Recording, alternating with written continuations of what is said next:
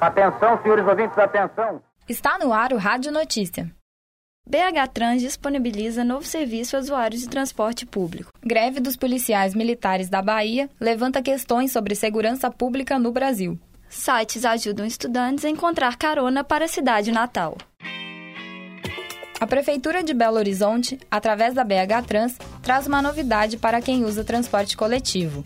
Os usuários já podem se atualizar sobre as mudanças de horários e itinerários das linhas de ônibus municipais. O serviço está disponível desde janeiro. Os avisos serão feitos via e-mail. Para ativar esse serviço, basta entrar no site da BH Trans, acessar o ícone Meu Ônibus e preencher o cadastro, selecionando as linhas de ônibus que deseja. Os avisos sobre alterações das linhas serão enviados com três dias de antecedência. Os usuários também podem adicionar e excluir linhas. Mudanças em feriados e durante as férias escolares estão disponíveis apenas no portal da BH Trans.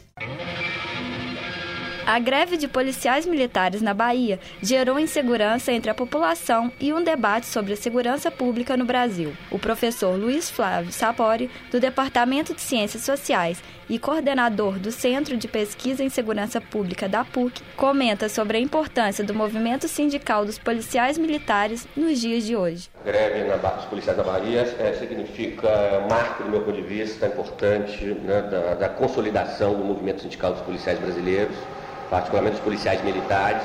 Greves vêm se sucedendo no Brasil nos últimos dez anos. É, eles mostraram uma capacidade de, de, confronto com o poder público é, que nós não tivemos precedentes é, em anos anteriores.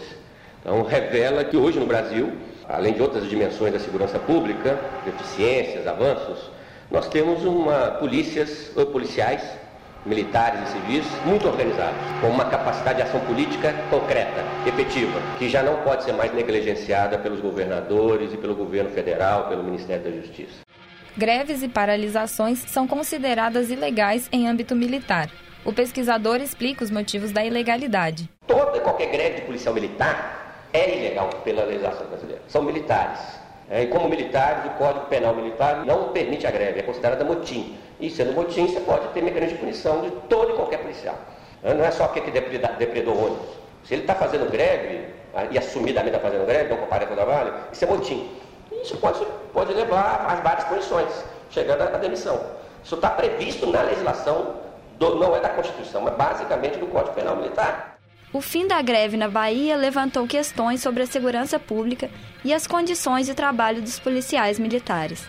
Luiz Flávio Sapori acredita que o governo federal deva tomar providências sobre a punição ou não dos grevistas, para que eles não voltem desmotivados ao trabalho.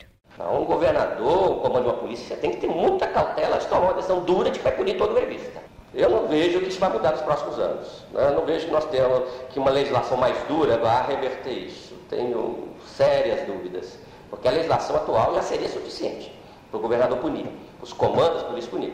Mas eles sabem também que não adianta vir com uma mão muito dura, muito pesada na punição aos grevistas, porque a polícia tem que voltar a trabalhar. E se o policial voltar a trabalhar desmotivado, a segurança pública é completamente afetada.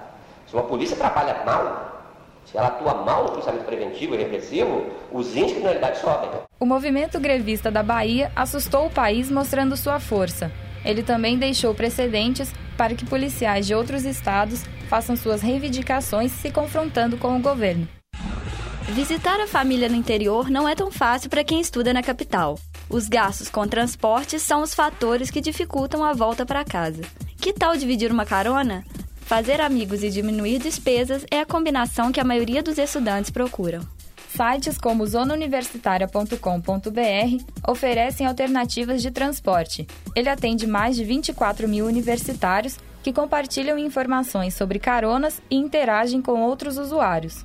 Outra dica é o site caroneiros.com, que há quatro anos ajuda quem deseja consultar caronas oferecidas e solicitadas por pessoas que estejam perto.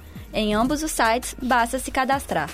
Pegar carona é uma forma de fazer economia, reduzir o trânsito e a poluição. Mas tudo deve ser feito com segurança. É preciso verificar se os sites são seguros e se outros estudantes que já utilizaram o serviço ficaram satisfeitos. O Rádio Notícia fica por aqui. Até a semana que vem.